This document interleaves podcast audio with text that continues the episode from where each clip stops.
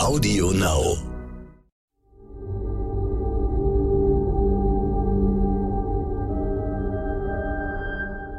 Es ist Dienstag, der 15. März. Hallo und herzlich willkommen zum Stern-Podcast Ukraine die Lage mit Carlo Masala, dem Politikprofessor und Militärexperten von der Bundeswehr-Universität in München und mit mir, Stefan Schmitz, aus dem Hauptstadtbüro von Stern und Kapital.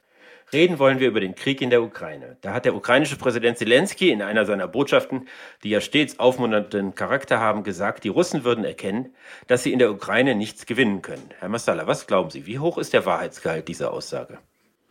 Ich glaube, der Wahrheitsgehalt ist nicht so besonders hoch. Es ist ein Teil der Propaganda. Die Russen erkennen das noch nicht. Es kann sein, dass die Russen jetzt gerade dabei sind, ihre Strategie zu ändern. Das heißt sozusagen durch möglichst viel, ich sage jetzt mal, verbrannte Erde ähm, Druck auf die Ukraine auszuüben im Sinne einer humanitären Katastrophe. Aber es ist nicht so, dass die Russen nicht erkennen, dass sie nichts mehr gewinnen können. Das gibt einfach das Bild nicht her. Gleichzeitig sieht man ja, dass äh, offenbar die russischen Streitkräfte ihre Bemühungen im Donbass verstärken und in dem Korridor, der vom Donbass zur Krim führt. Könnte das darauf hindeuten, dass es da eine Neujustierung der Kriegsziele gibt, dass man sich sozusagen darauf konzentriert, das zu erobern, was man auch behalten möchte und nicht einfach große Teile der Ukraine, die letzten Endes äh, weiterhin zur Ukraine gehören werden. Also ich glaube ja weiterhin, dass das das primäre Kriegsziel der Russischen Föderation ist, das sie jetzt äh, verstärkt betreiben. Aber wir sollen nicht vergessen, dass jetzt natürlich Kiew eine völlig neue Bedeutung hat. Also sozusagen dieser Kampf um Kiew, die Eroberung von Kiew, die hat ja jetzt einen symbolischen Stellenwert. Ähm, wenn, ich sage es jetzt mal bildhaft, wenn russische Panzer nicht irgendwann auf dem Maidan stehen, dann hat Putin diesen Krieg auch zu Hause komplett verloren. Und deshalb, ja, der Osten ist das primäre Ziel weiterhin. Und äh, wenn, das, wenn man das parallel zu den Friedensverhandlungen sieht, dann macht das jetzt auch Sinn, die kompletten Oblaste zu besetzen, weil darum wird es ja nachher gehen. Wie werden die innerhalb äh, diese, diese, dieser Zukunftsukraine, welche rechtliche Stellung werden die haben? Werden die abgetrennt? Werden die souverän? Werden die autonome Republiken? Da geht es um möglichst viele Territorialgewinne. Aber man darf nicht vergessen, ähm, dass Kiew mittlerweile auch aus Perspektive der Russen einen sehr symbolischen Wert hat. Deswegen glaube ich nicht, dass sie ähm, Kiew vergessen werden und sich nur auf die Ostukraine konzentrieren werden. Gestatten Sie mir eine vielleicht etwas unbedarfte Frage. Um Panzer auf den Maidan zu bekommen, muss ich da wirklich die Kontrolle über die Stadt haben? Oder ist es möglich, dort auch eine Show abzuziehen? Ich fahre mit einem großen Panzerverband in die Stadt, fahre bis ins Zentrum, auch wenn mir äh, irgendwie große Teile der Stadt gar nicht unter meiner Kontrolle sind. Ist das möglich? Ja, das ist möglich. Sie müssen halt nur damit rechnen, dass dann aus irgendeiner Ecke, ich sage jetzt sehr äh, übertrieben, ne? also Panzer auf Maidan war ja ein Bild, ähm, nicht eigentlich Realität. Sie müssen dann immer damit rechnen, dass um die Ecke irgendwelche ukrainischen Truppen kommen mit einer Panzer, mit einer Panzerfaust und ihren Panzer in die Luft sprengen. Also von daher sehr, sehr schwierig. Kiew hat einen symbolischen Stellenwert und es geht den Russen darum, zumindestens eine de facto Kapitulationssituation herbeizuführen. Das ist für sie wichtig aus psychologischen Effekten heraus. Und Sie glauben auch, dass das sozusagen die Voraussetzung für eine politische Regelung ist, wie immer die aussieht, dass vorher sozusagen die Überlegenheit der russischen Streitkräfte offenbar wird? Ja, ich glaube, das ist in der Tat äh, der, der wichtige Punkt, eine Situation in Kiew herbeizuführen, in der zumindestens die humanitäre Situation so katastrophal ist, dass auch die Zelensky-Regierung äh, bereit sein wird, irgendwelche Zugeständnisse zu machen, die sie zu dem jetzigen Zeitpunkt noch nicht bereit ist zu machen. Jetzt hieß es aus dem Umfeld von, von Herrn Zelensky, der Krieg könne Anfang Mai oder auch deutlich früher zu Ende sein, wo jetzt zumindest ja so eine Perspektive gegeben wird, dass sechs, acht Wochen äh, ist das, was Sie sich vielleicht vorstellen können, dass Sie diesen Krieg noch durchhalten.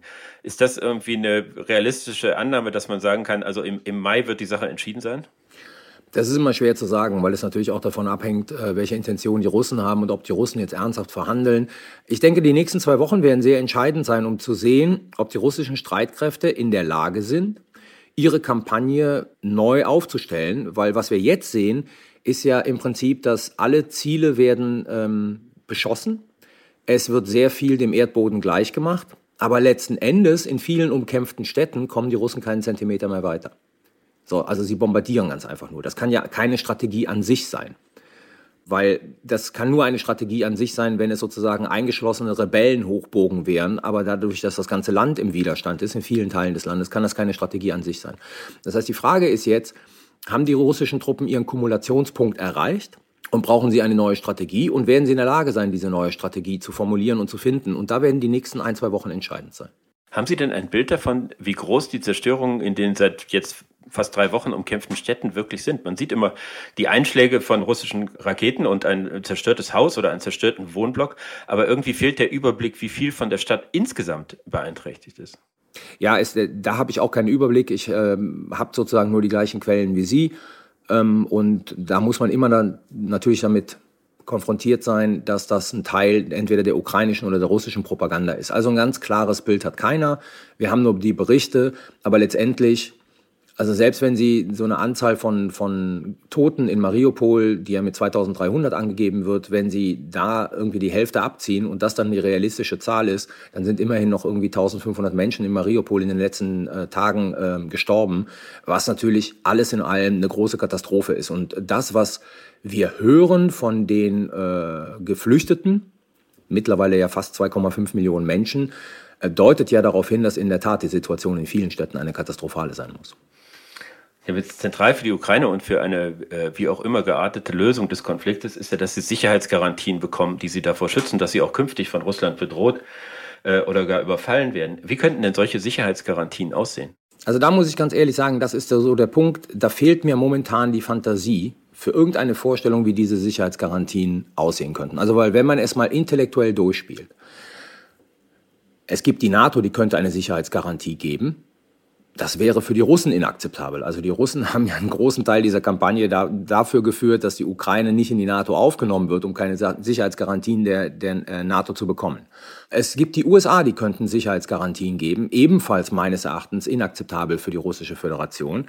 Multilaterale Sicherheitsgarantien, indem die russische Föderation zusammen mit, weiß ich nicht, den USA, Frankreich, Großbritannien die Sicherheit der Ukraine sichert, dann haben wir so eine Art Budapester Memorandum 2.0. Das ist für die Ukraine schon mal nicht. Das war die Vereinbarung von 1994, dass äh, Russland darauf verzichtet, die Ukraine zu bedrohen und zu überfallen. Genau. Das ist ähm, aus meiner Sicht für die Ukraine nicht akzeptabel.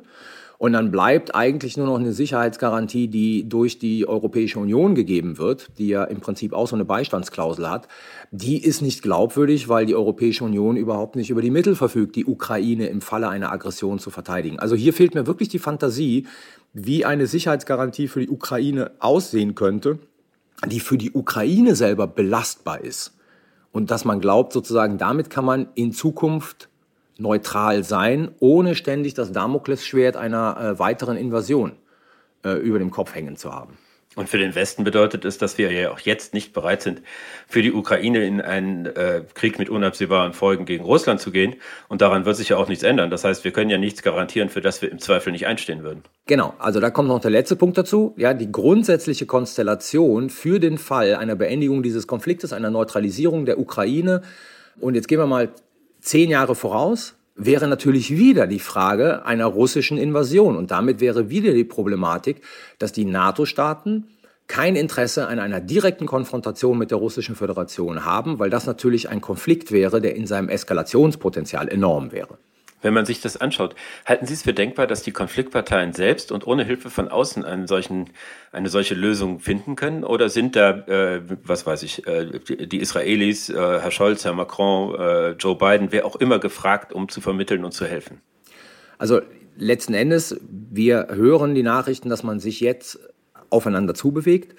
Aber ja, es wäre sicherlich sehr hilfreich, wenn es einen neutralen Vermittler geben würde, der genügend Macht hat, hier Anreize zu bieten.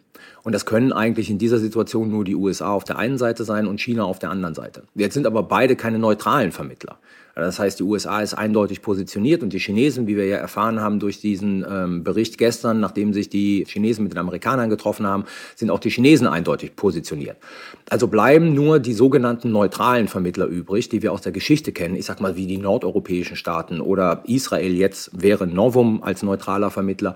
Da ist der Punkt aber, die können nichts anbieten. Die können sozusagen nur ihre guten Dienste anbieten, aber wenn es zwischen den Konfliktparteien stockt, haben die nicht die Möglichkeiten in der Hand, sowohl negativ wie positiv Druck auf eine der beiden Konfliktparteien auszuüben.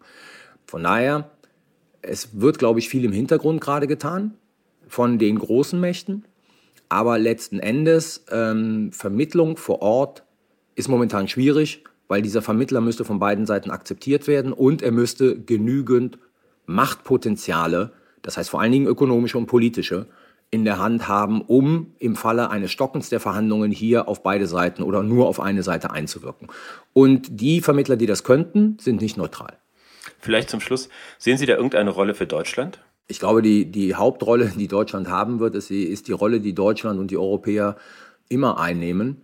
Ähm, das ist im Postkonflikt für den Wiederaufbau zu sorgen. Es gibt diese aus den 90er Jahren diesen schönen Spruch, der da sagt, äh, die Amerikaner kämpfen, die äh, Vereinten Nationen ernähren und die Europäische Union finanziert. So, in einer Konfliktphase. Und da, glaube ich, wird die Rolle Deutschlands über die EU und aber auch sozusagen äh, national sein für den Wiederaufbau, je nachdem, wie dieser Konflikt ausgeht. Ne? Also für den Wiederaufbau einer demokratischen Ukraine zu sorgen und da mitzuhelfen. Das war Ukraine die Lage. Die nächste Folge finden Sie morgen, wenn Sie mögen, bei stern.de, AudioNow und überall, wo es Podcasts gibt. Natürlich können Sie unser Angebot auch abonnieren. Wir freuen uns darüber. Und wenn Sie noch mehr erfahren wollen zu den Themen des Tages, dann empfehlen wir Ihnen den Stern-Podcast heute wichtig. Die Stiftung Stern hilft den Menschen in der Ukraine. Wenn Sie helfen und spenden mögen, finden Sie alles weitere auf unserer Website stern.de. Herzlichen Dank und hoffentlich bis morgen.